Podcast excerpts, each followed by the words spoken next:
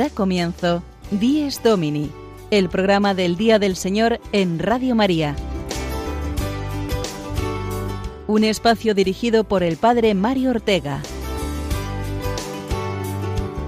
Un tiempo para compartir la alegría del discípulo de Cristo que celebra la resurrección de su Señor.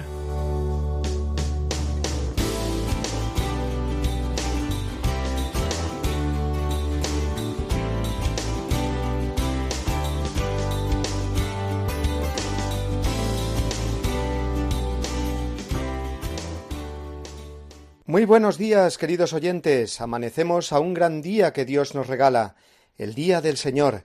Como cada domingo saludamos desde los estudios de Radio María en Madrid, con el deseo de compartir con vosotros la fe y la alegría de celebrar el día más importante de la semana para un cristiano. Recibid el saludo afectuoso de un servidor, el Padre Mario Ortega, hoy domingo decimonoveno del tiempo ordinario, casi ecuador ya de este caluroso mes de agosto. Con media España de vacaciones nos disponemos además a vivir dentro de unos días una de las fiestas marianas más importantes, la Asunción de Nuestra Señora, y con ella un montón de fiestas a lo largo y ancho de nuestra geografía, en barrios, pueblos y ciudades que se celebran estos días. Qué importante es que los cristianos no perdamos el sentido religioso de estas fiestas y que mostremos con valentía nuestra fe y devoción a la Virgen en este mundo tan secularizado. La Virgen ya se encargará del resto, de amplificar esa pequeña luz que podemos ser cada uno de nosotros y cumplir con lo que Dios nos pide en el Evangelio, ser luz del mundo y sal de la tierra. Qué importante es el testimonio cristiano en estos días de vacaciones, el ver que no dejamos pasar la misa, el participar en algún acto especial de caridad, o como decíamos, en la preparación de esas procesiones o festejos, no simplemente porque es una tradición, sino porque queremos mostrar el amor del Evangelio en nuestra sociedad.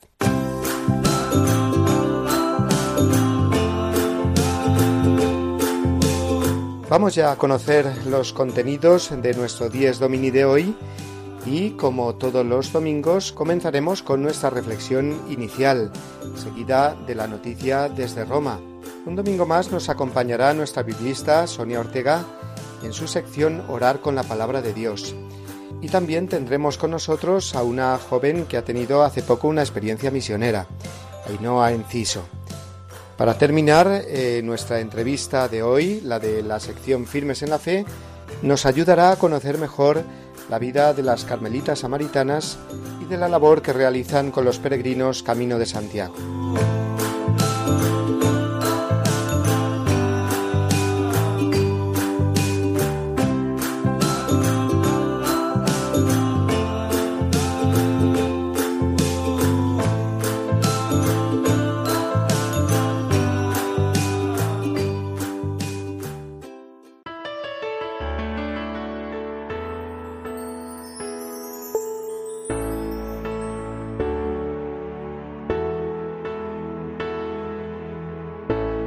Topé hace unos días con un grupo de cuatro jóvenes que estaban esperando como yo el autobús, todos con la misma camiseta blanca, con letras rojas en las que se leía a la espalda socorrista.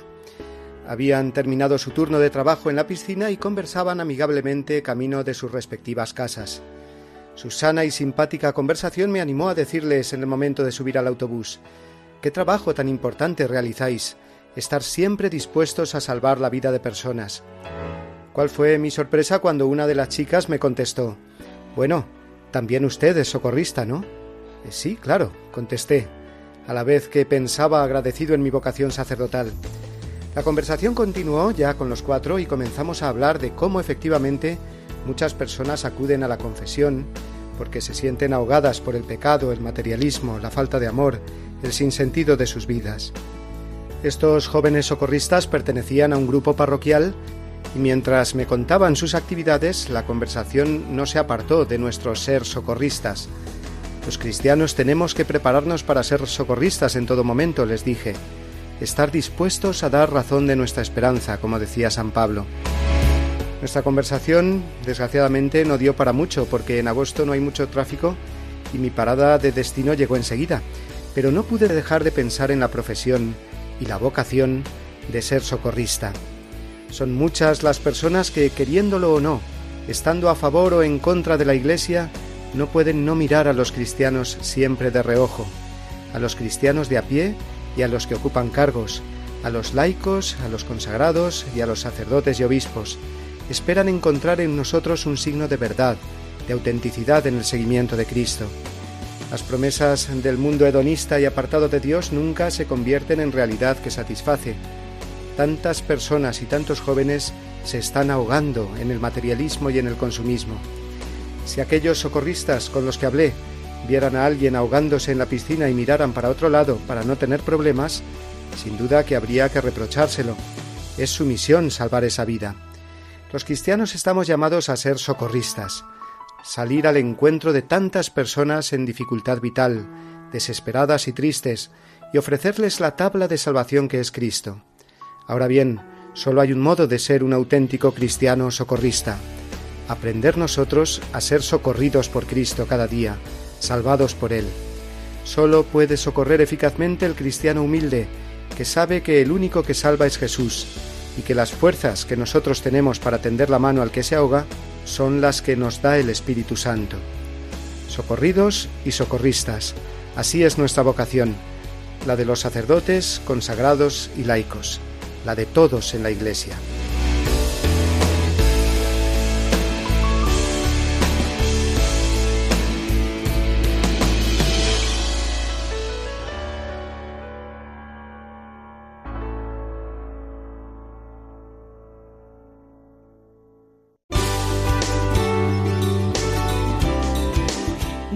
Domini, el programa del Día del Señor en Radio María.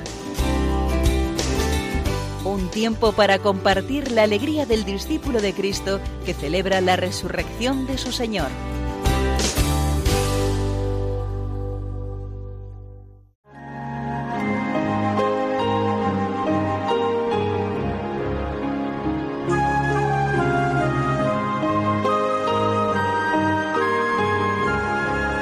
Cristo, alegría del mundo, resplandor de la gloria del Padre.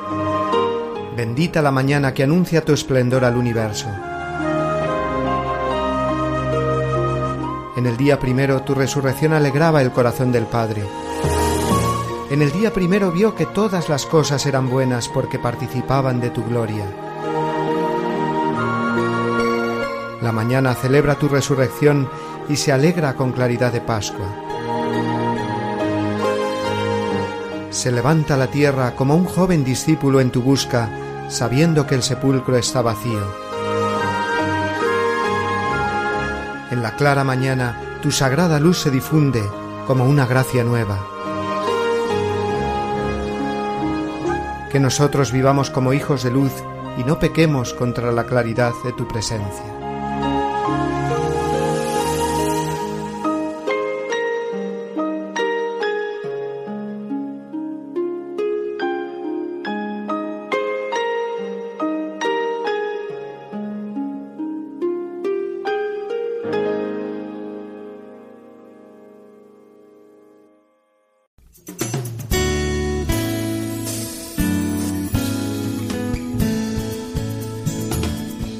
Desde Roma, la noticia semanal desde la ciudad eterna.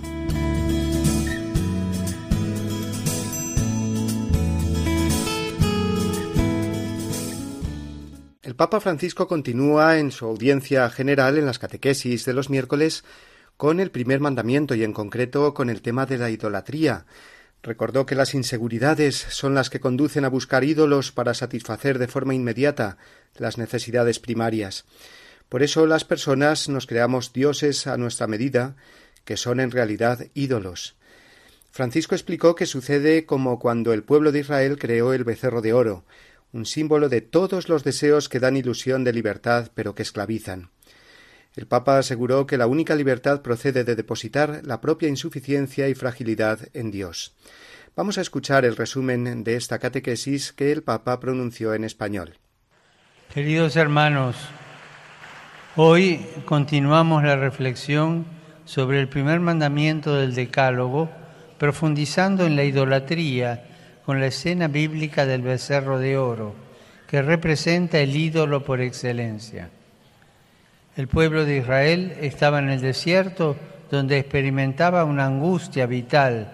No tenía agua ni alimento y esperaba a Moisés, que había subido al monte para encontrar al Señor.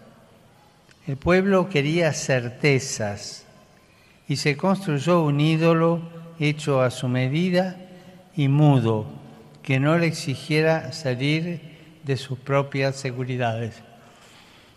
Veían en la imagen del becerro un signo de fecundidad y de abundancia, y a la vez de energía y fuerza que se adaptaba perfectamente a sus necesidades. Además, lo fabricaron de oro como símbolo de riqueza, éxito y poder, que son las tentaciones de siempre.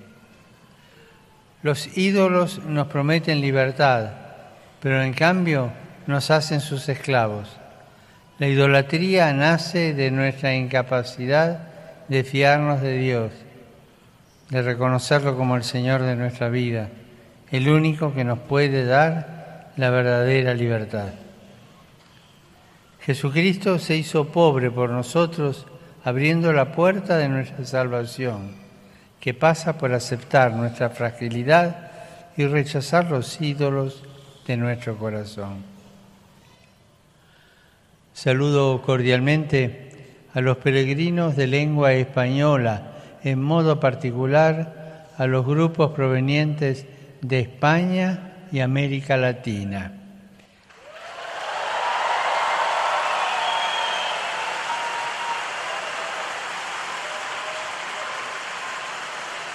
Los animo, los animo a mirar a Cristo crucificado. Él nos revela el verdadero rostro de Dios y nos enseña que la debilidad no es una maldición, sino un lugar de encuentro con Dios Padre y su amor, la fuente de nuestra fuerza y alegría. Que el Señor los bendiga. Muchas gracias.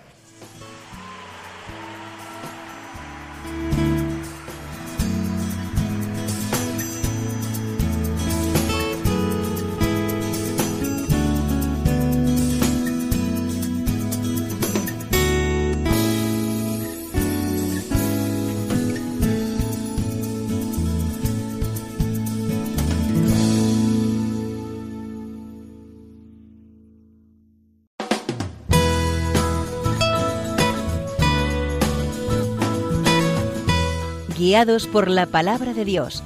El momento de asomarnos a la Biblia de la mano de Sonia Ortega.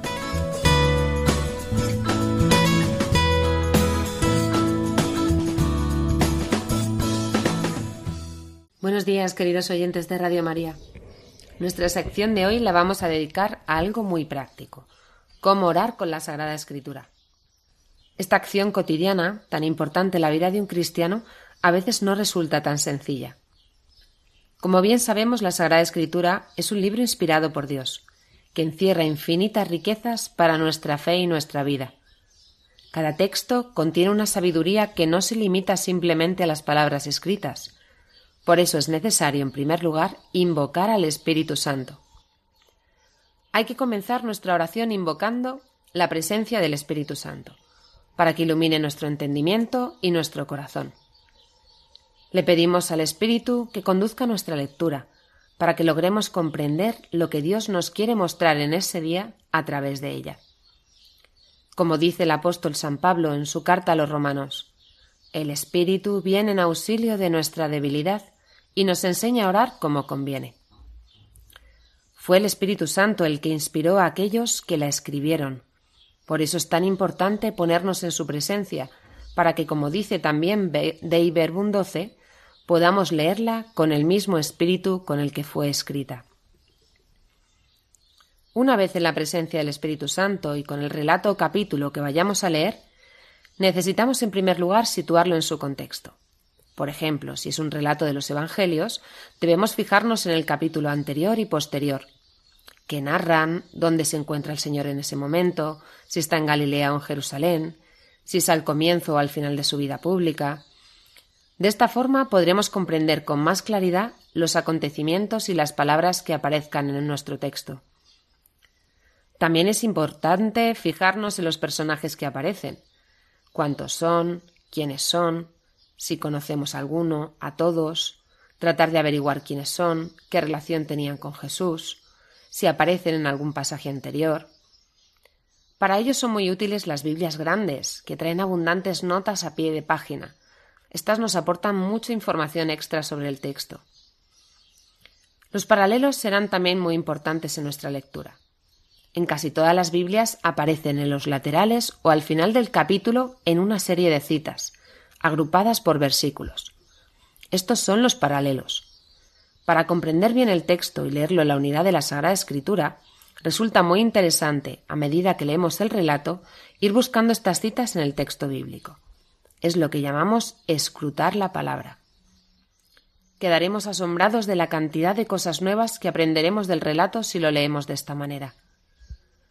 Después de toda esta búsqueda, es necesario hacer una nueva lectura.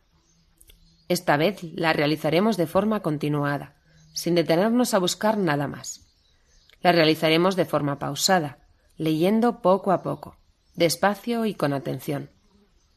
La palabra de Dios alimenta nuestro espíritu y por eso es necesario ir digiriéndola poco a poco. Los siguientes pasos nos llevarán a meditar sobre la misma. Dice el Catecismo de la Iglesia Católica, en el número 2654. Buscad leyendo y encontraréis meditando. Llamad orando y se os abrirá contemplando. La meditación de la palabra la pone en relación con mi vida, con la vida que vivo actualmente, con mis problemas con los demás, con mi falta de fe, con mi debilidad y mi pecado. La palabra de Dios tiene la capacidad de iluminar aquello que me preocupa en ese momento, aquello que me inquieta o que no comprendo. La palabra no es un relato del pasado que aconteció hace muchos años a unos pescadores, sino que es una palabra que está viva, que nos acompaña en nuestra vida de fe y que al igual que alentó en su momento a los apóstoles, lo hace hoy en día con nosotros. Encontrar lo que hoy tiene que decirme el Señor a través de la Sagrada Escritura es un gran regalo que nos lleva, sin duda, a entrar en oración, a dar gracias al Señor por su palabra, a pedirle que nos ayude a hacer la vida en nuestra vida, a pedirle que aquello que hoy nos mostró se haga presente en nuestro día. Esta forma de introducirnos con profundidad en la Sagrada Escritura nos pone en presencia del mismo Dios y nos conduce a compartir con nuestros hermanos la experiencia de lo vivido y comprendido esta es la gran belleza de orar con la palabra de Dios. Feliz domingo.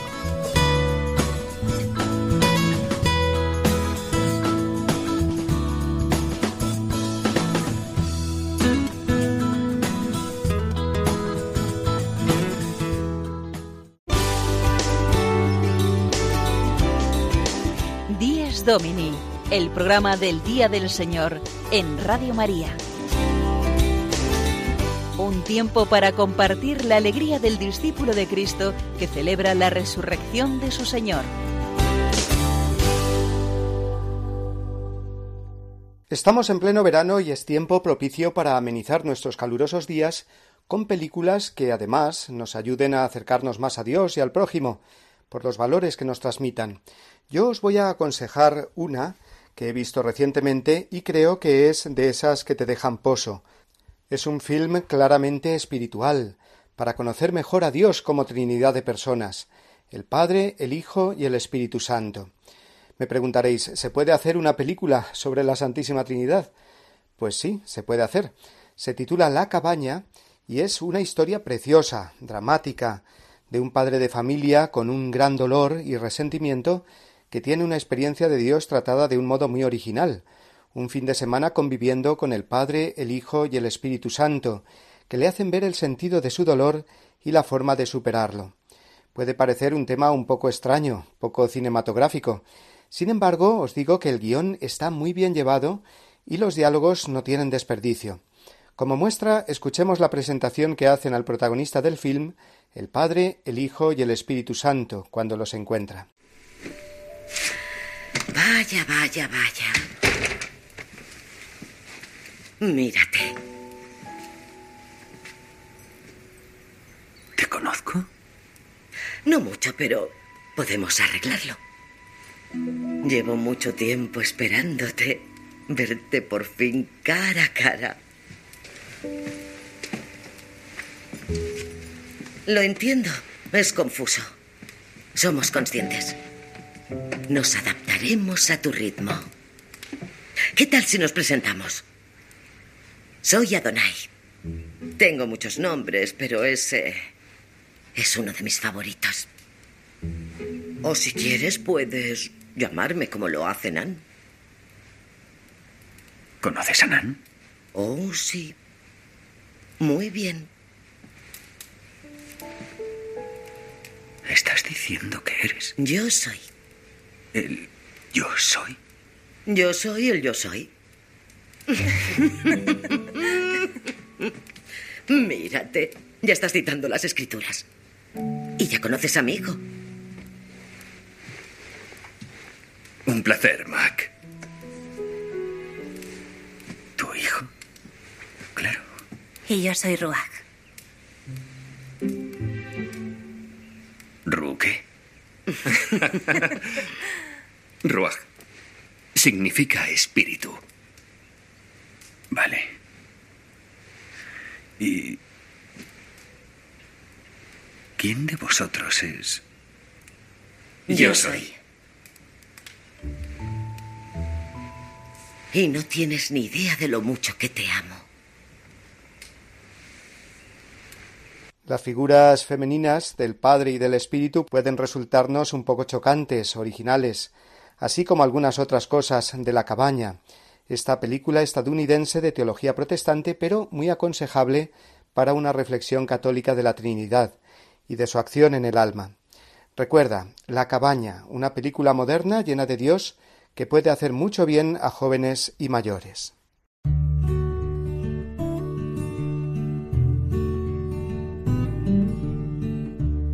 Los que vivían según el orden de cosas antiguo han pasado a la nueva esperanza, no observando ya el sábado, sino el día del Señor, en el que nuestra vida es bendecida por Él y por su muerte. San Ignacio de Antioquía.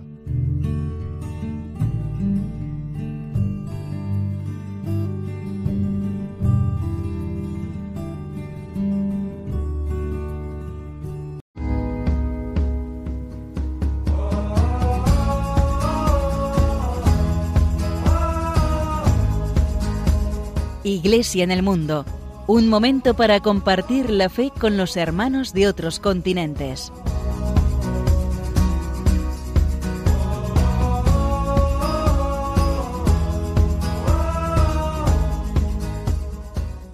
La Iglesia en el mundo, queridos oyentes, la Iglesia en el mundo que a veces conocemos mucho y otras veces muy poco de él. Da mucha alegría ver a alguien que has conocido de niña pues que luego eh, tiene una experiencia misionera. Yo tengo el gusto hoy de hablar con Ainhoa, que la he conocido de pequeña, que le he dado la primera comunión, que la tuve como alumna eh, cuando daba clases de religión y que acaba de terminar una experiencia misionera de un año, ni más ni menos que en tres lugares o en tres continentes distintos. Pero le voy a decir a ella que se presente y nos va a contar un poco en qué ha consistido esta su experiencia. Buenos días, Ainhoa Enciso. Buenos días, padre. Bueno, pues yo soy Ainhoa Enciso, tengo 18 años y soy de Madrid. Vivo en Boadilla del Monte. Y bueno, eh, hace un año acabé mis estudios de bachillerato en el Colegio de Santa María de los Rosales. Y bueno, por mi fe, ¿no? Por mi amor a Dios, por mi amor a la iglesia, por mi amor al servicio, ¿no? Tenía una gran inquietud de, ir en misión, ¿no? Es algo que, en mi casa siempre habíamos vivido, ¿no? Yo tengo una hermana que, que viene de la India, de Calcuta, y pienso ya solo su llegada ya creo algo en mí, ¿no? Como el deseo de querer ir allí, ¿no? De donde ella venía, ¿no? De, de ver, porque ella venía, ¿no? llena de amor, ¿no? Llena de alegría, ¿no? Y era algo que a mí me, me chocó mucho, ¿no? Entonces, ¿no? ver la, la, labor que hacían allí las hermanas, ¿no? En las hermanas de la Madre Teresa de Calcuta. Entonces ya eso empezó a crear algo, ¿no? Ya con solo nueve años que tenía yo. Bueno, y mi padre trabaja en África y, y nosotros, bueno, pues muchas veces íbamos con él, ¿no? Allí a verle y todo y, eso ya creó algo fuerte en mí, ¿no? La llamada a la misión era muy fuerte, ¿no?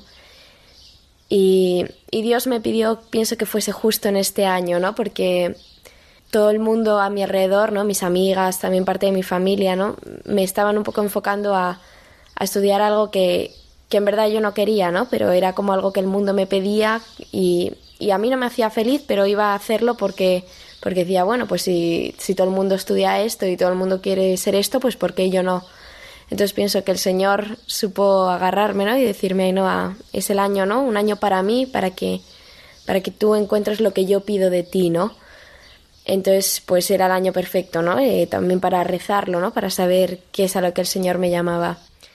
Entonces, bueno, ha sido bonito porque yo ya creé mis ideas de cómo quería que fuese este año, ¿no? De a qué sitios quería ir de misión y todo, ¿no? Y quería ir pues a los tres continentes, ¿no? A las tres tierras de misión, que al final son Asia, África y Sudamérica, ¿no? Y fue bonito porque me he dado cuenta que no era algo que yo deseaba, sino que era algo que el Señor deseaba que yo hiciera, ¿no? Porque todo lo que había pensado ha salido así, ¿no? Ha salido de esta manera. Por tanto, no era mi deseo, sino el suyo, ¿no? Yo tenía que dar mi sí. Entonces, pues he estado en Calcuta con las hermanas de la Madre Teresa y bueno, yo estaba en una casa de, chicas con, con, problemas mentales, que fue una experiencia fuerte para mí porque nunca había tratado con gente así, ¿no? Pero, pero una experiencia enriquecedora, ¿no? Donde, donde he aprendido tantísimo y donde he podido amar tantísimo, ¿no? Luego también estuve en Liberia, en África, también con ellas, con las hermanas de la Madre Teresa. Allí tiene una casa de enfermos del SIDA y de tuberculosis y también, ¿no? A mí siempre las hermanas mm, me encanta estar con ellas porque sirven a los más pobres de los pobres y de la manera más humilde, ¿no? Y con un amor infinito, ¿no? Entonces, siempre al final, de cierta manera, las elijo a ellas, ¿no? Y luego he estado en Perú, en la última etapa ya, en un, en un orfanato, ¿no? De niños de 0 a 3 años. Y estado con una comunidad italiana católica que se llama la Comunidad Cenáculo y pues es bonito porque han sido tres experiencias muy diferentes, ¿no? Al final, cada una, pues una con niños, otra con gente enferma, otra con chicas con discapacidad, ¿no? Todo muy diferente y, además en tres continentes tan diferentes. Qué bueno, Ainhoa, qué alegría me das y cómo lo que, bueno, pues veíamos en la clase de religión también, cuando se hablaba de los misioneros, pues tú lo has podido experimentar en primera persona. ¿Y qué es Ainhoa de tres sitios tan distintos y tres realidades tan distintas en las que has servido. ¿Qué es lo que has podido ver, digamos, en común eh, y que te ha servido para tu experiencia? ¿Qué es lo que has visto como necesidad, como deseo, como en común de los tres sitios? Bueno, pienso que lo que más fuerte he visto común en, los tres sitios, ¿no? en estas tres realidades, es el amor de Dios. O sea, en Calcuta yo vi la gran cruz ¿no? de, estas chicas ¿no? que no solo tenían discapacidad, sino que muchas estaban en la cama, no podían caminar, no podían hablar, muchas no podían ver, ¿no? Y a pesar de su gran cruz, tenían ese amor de Dios, ¿no? Que muchas veces llega a través de nosotros, ¿no? A través de los que éramos misioneros, a través de las hermanas, ¿no? En Liberia, que es eh, que bueno, donde estaba también era una casa dura, ¿no? Pero los africanos siempre tienen este espíritu de Cristo resucitado, ¿no? De tanta alegría, de, de tanto amor, ¿no? De, de a pesar de las dificultades de cada día, su fe es más grande que nada, ¿no? Su amor a, su amor a Dios es más grande, ¿no? Y, y el amor que ellos reciben, ¿no? Entonces, igual en los niños en Perú, ¿no? Que con esas heridas de abandono, con, con todo lo que ellos sufrían, ¿no? De que sus padres les hubiesen dejado, aún se sentía, ¿no? Como Dios les ama, ¿no? Como les llevó a nuestra casa, como nosotras les amamos, ¿no? Porque Dios nos da eh, esa fuerza, ¿no? E, ese amor que al final tenemos que darles a ellos, ¿no?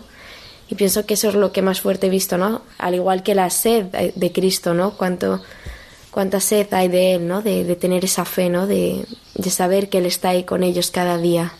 ¿Recuerdas alguna anécdota que me puedas compartir que te haya impactado más de alguno de estos tres sitios? Bueno, anécdotas tengo muchísimas, ¿no? Al final ha sido un año muy, muy fuerte emocionalmente, ¿no? Y he visto cosas, realidades, ¿no? Que aquí en España nunca había visto, ¿no? Pero bueno, una que siempre me queda en particular es, fue en Calcuta, ¿no? En la casa de la que yo estaba un día llegó una chica que, que tenía 21 años, se llamaba Sanguita, y bueno, ella no tenía ojos, era, había nacido sin ojos y, y bueno, había, su familia la había abandonado y ella vivía en la calle y venía con el cuerpo deformado, ¿no? De, de todas las agresiones que había sufrido. Y me acuerdo que, la, que ella estaba en la cama porque no, no puede ni moverse, ¿no? Y la hermana me pidió que yo le diese de comer. Y entonces me acerqué, ¿no? Pues pensando, pues sí, estar hambrienta, ¿no? ya tanto tiempo en la calle, ¿no? Me acuerdo que me acerqué y pues yo la hablaba, ¿no? Para que ella notase mi presencia, ¿no? Y en ese momento ella me cogió mi mano y la puso en su cara, ¿no? Y entonces me di cuenta que su hambre no era de comida, ¿no? Que su hambre era de amor, que su hambre era de fe, que su hambre era de Cristo al final, ¿no? Y a mí me tocó tanto, ¿no? Porque porque a lo mejor no lo había visto así, ¿no? no a veces no le doy tanta importancia a ese hambre de amor, ¿no? Porque he tenido el regalo de Dios de, haberlo recibido, ¿no? Entonces me chocó tanto, ¿no? Como alguien ha podido sufrir así en su vida, ¿no? Pero como Dios también me puso en ese momento ahí, ¿no? Para, para ser su amor, ¿no? Para que ella viese en mí a Cristo, ¿no? Para que ella viese en mí el amor de Dios, ¿no? Entonces siempre me quedará, ¿no? Como, como el mundo está necesitado de, de ese amor de Dios. Bueno, y a los jóvenes que nos están oyendo ahora, eh, ¿qué les dirías tú a los que sienten de alguna manera alguna atracción hacia las misiones o hacia eso, dar su vida o tener una experiencia como tú has tenido de servicio a Dios y a los demás? ¿Qué les dirías como consejo? Pues yo les diría que, que sean valientes, ¿no? Que digan sí, porque el mundo no te pide esto, ¿no? Yo ahora que no me costó irme también porque el mundo no me lo pedía no nadie entendía por qué por qué me iba a Calcuta por qué me iba a África no pudiendo entrar en la universidad hacer mi vida universitaria no entonces el mundo muchas veces te atrapa no y te intenta engañar con otras cosas no pero hay que ser valiente no y saber decir sí a Dios en todo lo que nos pide no y e ir, ¿no? conozco tanta gente, ¿no? Con esa inquietud dentro, ¿no? El, me encantaría ir a África, pues ve, ¿no? me dicen, pues los estudios, el trabajo, sí, pero un mes en tu vida o diez días en tu vida te van a dar tanto, ¿no? Quizá pierdas diez días de clase, pero vas a ganar tanto en tu vida, ¿no? Tanto en tu fe, tanto en el amor, ¿no? Entonces yo les diría sobre todo eso, ¿no? Que sean valientes, que digan sí, ¿no? Que, que es un sí a Dios, es un sí a la vida y, y, siempre el amor de Dios te desborda, ¿no? Siempre lo que Él te va a dar va a desbordar tu vida, ¿no? Nunca perderás, sino que siempre ganarás mucho más de lo que piensas. Muy bien, Ainhoa, y también me imagino pues estarás muy agradecida a tu familia que cuando le dirías esta decisión tuya, pues diría, bueno, un año sin nuestra hija, pero ellos los he visto también tan contentos de que hayas tenido esa experiencia y agradecidos también al Señor, ¿verdad? Sí, tengo el enorme regalo de que mi familia es una familia de fe, ¿no? Siempre lo vivimos una fe en familia, ¿no? Y, y es verdad que siempre he sido católica gracias a ellos, pero yo luego, no, la fe luego pasó a ser mía, ¿no? Luego yo tuve mi propia conversión, pero también todo viene de ellos, ¿no? Y de que siempre me han empujado a decir que sí, ¿no? El día que yo les dije lo, lo que sentía en mi corazón de irme de misión, ellos estaban casi más contentos que yo, ¿no? Entonces, eso me anima, ¿no? Eso me ayuda a caminar y a, y a ser de verdad valiente y decir que sí, ¿no? Porque si, si ellos están tan contentos es porque de verdad mí sí es acertado, ¿no? Entonces estoy inmensamente agradecida al Señor, ¿no? Por, mis padres, por el don de la fe, ¿no? Que ellos han puesto en mí, por su amor y, y no sé, de verdad que doy gracias al Señor por ello cada día. Pues muchísimas gracias, Ainhoa Enciso, joven de 18 años que ha estado durante un año de misionera en tres sitios muy distintos, cuatro meses en cada uno, en la India, en Liberia y en Perú, atendiendo realidades distintas y aprendiendo un montón del amor de Dios para su vida y del amor de Dios compartido con los demás. Yo también le doy muchas gracias a Dios, como he dicho al principio, pues fue mi alumna cuando era niña, le di la primera comunión y uno da gracias de verdad al Señor de que, de que una persona pues dé tantos frutos para Dios. Pues que sigas adelante, Ainhoa, con todo tu amor al Señor y tu deseo de darlo a conocer. Feliz domingo, Ainhoa. Muchas gracias, Padre, igualmente.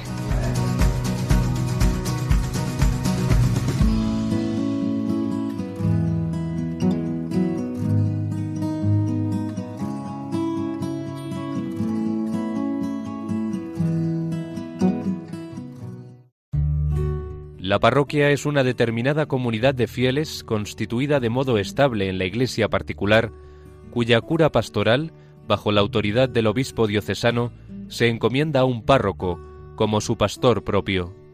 Es el lugar donde todos los fieles pueden reunirse para la celebración dominical de la Eucaristía.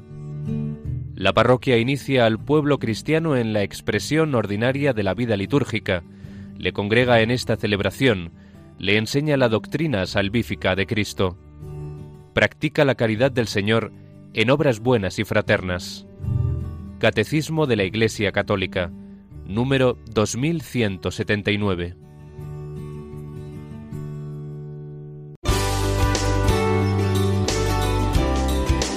Díez Domini, el programa del Día del Señor en Radio María. Un tiempo para compartir la alegría del discípulo de Cristo que celebra la resurrección de su Señor.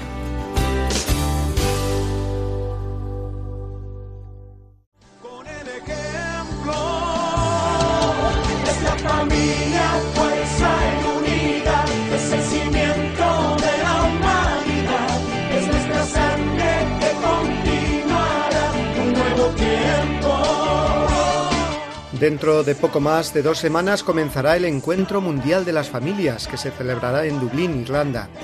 Del 21 al 26 de agosto se congregarán allí millares de familias de todo el mundo, lo que será sin duda el acto más importante a nivel eclesial de este verano.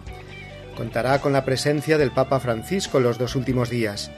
Vamos a escuchar dos audios. El primero es la presentación de este encuentro de familias en Dublín e incluye las palabras del cardenal Farrell, prefecto del dicasterio para la familia y los laicos.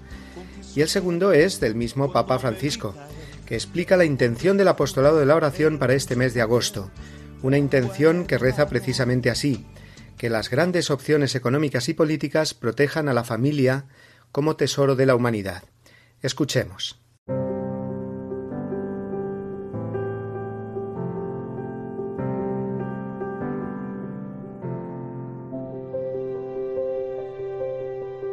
Todas las sociedades, todas las personas entienden este vínculo universal, un vínculo que nos une, la familia.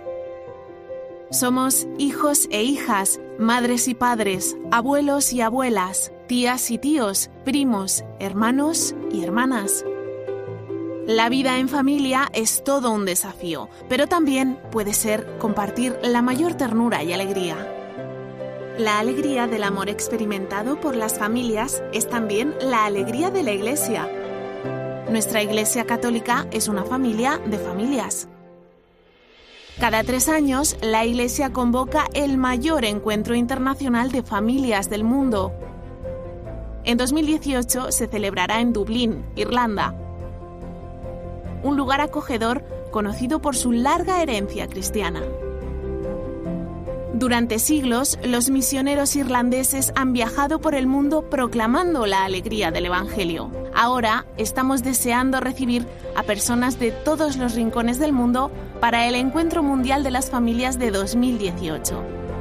Si Dios quiere, el Papa estará con nosotros durante el Festival de Familias y la misa final. Francis. El Santo Padre está animando a familias de todo el mundo a venir a Irlanda en 2018 para celebrar las alegrías de las familias y reflexionar juntos sobre cuánto importan en nuestras vidas.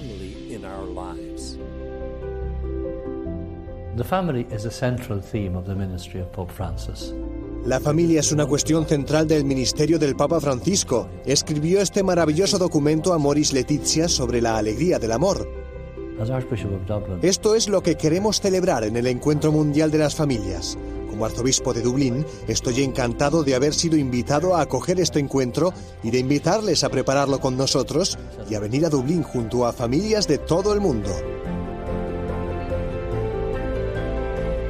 Familias grandes y pequeñas, venid a Dublín para el Encuentro Mundial de las Familias de 2018, donde celebraremos las maravillas, las fortalezas, los problemas y los triunfos de la vida familiar. Una experiencia que cambiará su vida y que les enriquecerá a usted y a su familia.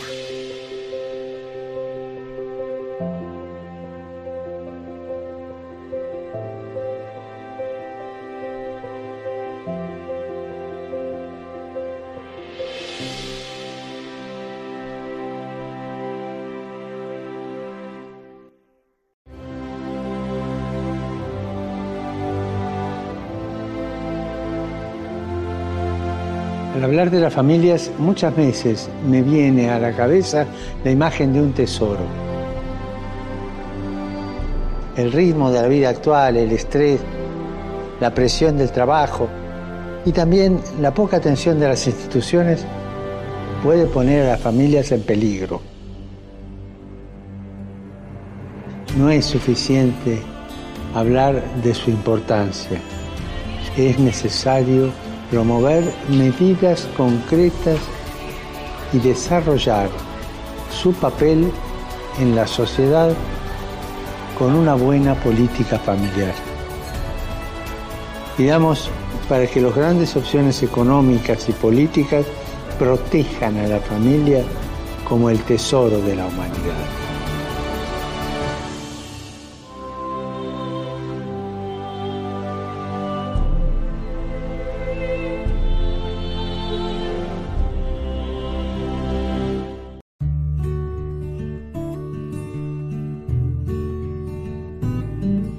La Eucaristía del domingo fundamenta y confirma toda la práctica cristiana.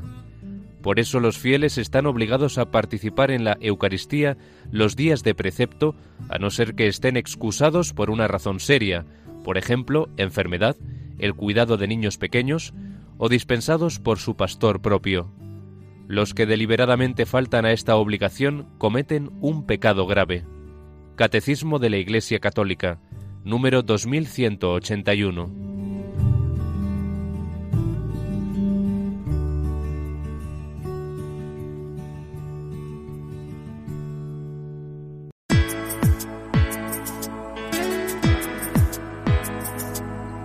Firmes en la fe. La entrevista de la semana de la mano del padre Juan Francisco Pacheco.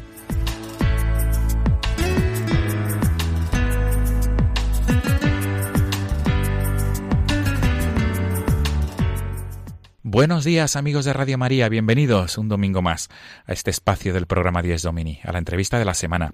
Queremos dedicar la entrevista de este domingo a hablar de la realidad religiosa de las carmelitas samaritanas, pero sobre todo con un objetivo. Ellas atienden el monasterio de Valdedios, en Villaviciosa, en Asturias, y por este monasterio pasan muchos peregrinos camino de Santiago de Compostela. Me estoy refiriendo al, al camino jacobeo que atraviesa el Principado de Asturias. Tenemos con, otro, con nosotros, al otro lado del teléfono, a la a la hermana Cristina, que pertenece a las Carmelitas Samaritanas y vive en el monasterio de Valdedios. Buenos días, hermana Cristina. Buenos días.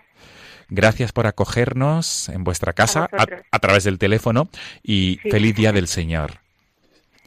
Lo que quería, eh, sobre todo, hermana Cristina, comenzar, quería comenzar sobre todo hablando de lo que es la realidad de las carmelitas samaritanas. Quizá muchos oyentes de Radio María hayan oído hablar de esta realidad, de esta comunidad religiosa nueva. Es, sois prácticamente una nueva realidad eclesial, pero grosso modo, ¿cómo se podría resumir lo que es este, este nuevo carisma carmelitano? Bueno, pues como bien has dicho, eh, es una planta que está brotando con fuerza ahora, ¿no? Y bueno, venimos del Carmelo Descalzo, somos hija de Santa Teresa, pero hemos sido escogidas por el Señor, ¿no? Eh, para vivir la espiritualidad del corazón de Jesús, ¿no? Y entonces, bueno, toda nuestra vida gira en torno al corazón de Cristo, ¿no? Dentro de nuestra pequeñez vivimos enamoradas de ese corazón de Jesús que está vivo, resucitado hoy, ¿no? Y, y bueno, no tenemos clausura eh, papal, clausura constitucional, y como bien has dicho, no estamos a servicio de, de bueno de la acogida de peregrinos, ¿no? Que también es un matiz propio, ¿no? De nuestro carisma. Muy bien. ¿Desde cuándo, desde cuándo estáis en, en este monasterio de Valdedios? Y sobre todo, hermana Cristina, ¿qué es Valdedios? eh, llevamos aquí dos años, ha hecho ahora en junio. Y bueno, Valdedios es, es un monasterio eh, del siglo XVI eh, inmenso y bueno, está en uno de los caminos eh, que va a Santiago. Sí. ¿Y cómo, cómo, cómo podrías describir esta, este gran monasterio de Valdedios? ¿Cómo es? ¿Y, y, y cómo es el, el, paisaje que le rodea? Uh -huh.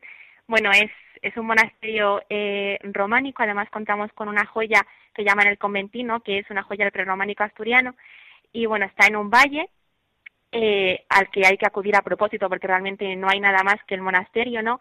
Y está rodeado por bosques y, la verdad es que es un pasaje, es un paraje, eh, la verdad es que impresionante. Muy bien. Mm, mm, quiero entender que ahora en verano los, los que practican, los que llevan a cabo el Camino de Santiago, el número de peregrinos aumenta y por tanto vuestro trabajo también aumenta de acogida a los peregrinos. A los peregrinos. Eh, ¿Cómo, ¿Cómo, se desarrolla vuestro día a día en la acogida de los caminantes hacia Santiago de Compostela? Bueno, nosotras eh, normalmente, ¿no? Eh, como somos de vida contemplativa, bueno, pues vivimos, ¿no? El trabajo normal, ¿no? Nos encargamos de un obrador, pues el trabajo normal, ¿no? De una comunidad religiosa. Y luego hay unas hermanas encargadas de lo que es la hospedería y la acogida a los peregrinos. Entonces contamos con un albergue que tiene una capacidad de acogida como de unos 20 peregrinos, pero siempre es un poco flexible, ¿no? Por ejemplo, ayer a última hora llegaron un grupo de 20 personas que estaba lloviendo, era de noche y no tenían dónde ir, ¿no? Entonces, bueno, nuestra relación con ellos eh, es muy bonita, ¿no? Porque muchos vienen haciendo el camino simplemente, ¿no? Pues por, pues eso, ¿no? Pues por andar, por ver el, el paisaje, ¿no? Pero en realidad eh, tienen esa inquietud, ¿no? Que ellos no saben poner nombre pero que van buscando a Jesús, ¿no? Entonces cuando se encuentran con nosotras, que somos jóvenes, ¿no? Que somos alegres, que estamos consagradas a Él, ¿no? La verdad es que eso eh, suscita en ellos muchas preguntas, ¿no? Y, y hace que sin darnos cuenta estemos provocando un encuentro con el Señor, ¿no? Luego como también tenemos la adoración de los jueves, a muchos se les invita, ¿no? Y, y todos se van cuestionándose, ¿no? O sea, que quién es ese, ese Jesús, ¿no? Que, que llena nuestra vida. Qué bueno. Hermana eh, Cristina, ¿tienes alguna anécdota especial para compartir con los oyentes de Radio María en este trato con los peregrinos? Anécdota ahora mismo.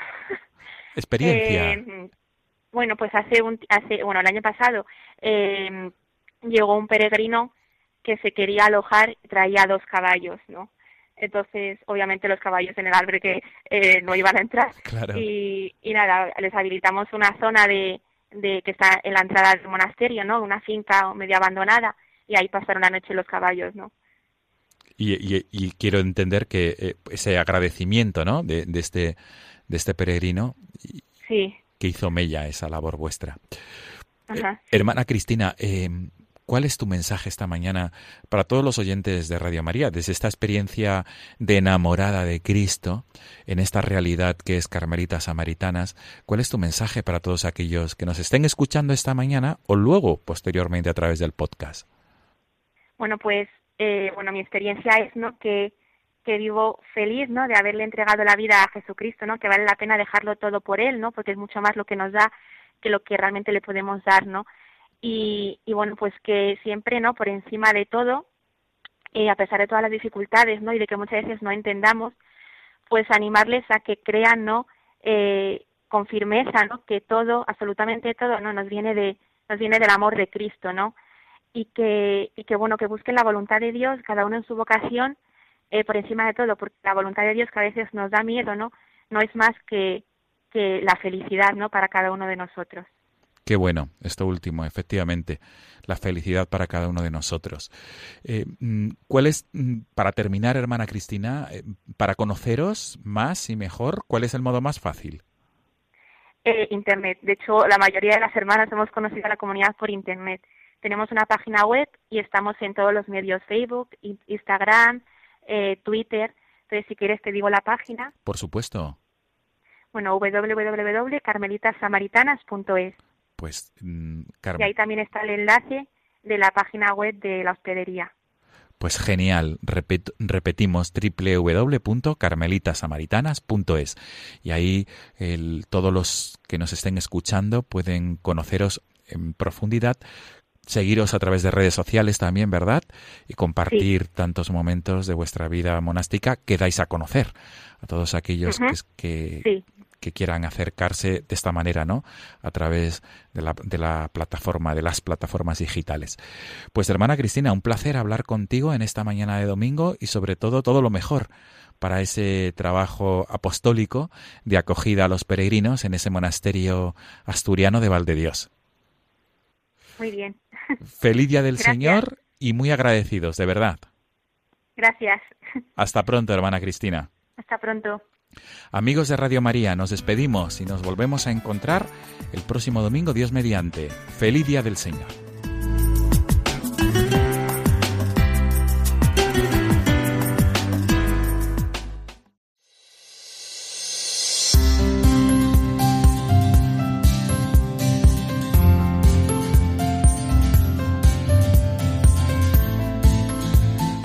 El testimonio de esta religiosa carmelita samaritana y dando gracias por la entrega de tantas personas que como ella se entregan por el reino de Dios cada día, nos acercamos nosotros ya al final de nuestro programa de hoy. En esta semana que hoy abrimos brilla de una forma especial la fiesta que celebraremos el miércoles, la Asunción de Nuestra Señora, una de las solemnidades marianas más importantes del año y que además de recordarnos a nuestra Madre, que habita en el cielo en cuerpo y alma, nos recuerda una de las verdades fundamentales de nuestra fe, que nuestro cuerpo está llamado a resucitar y a ser un día glorificado, que la felicidad del cielo no solo es para el alma, sino también para el cuerpo resucitado y glorioso, como el de Jesús y el de María. Algunos oyentes nos preguntan cómo pueden escuchar nuestro programa si algún día se levantan más tarde, sobre todo en este periodo de vacaciones.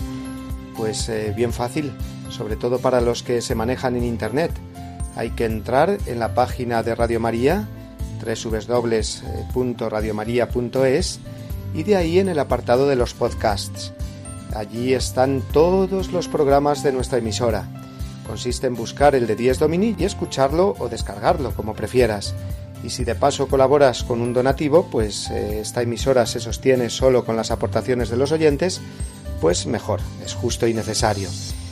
Queridos amigos, os deseamos a todos una feliz semana y unas buenas vacaciones si estáis disfrutando de ellas. Para toda la familia recibid una bendición enorme en el nombre del Señor.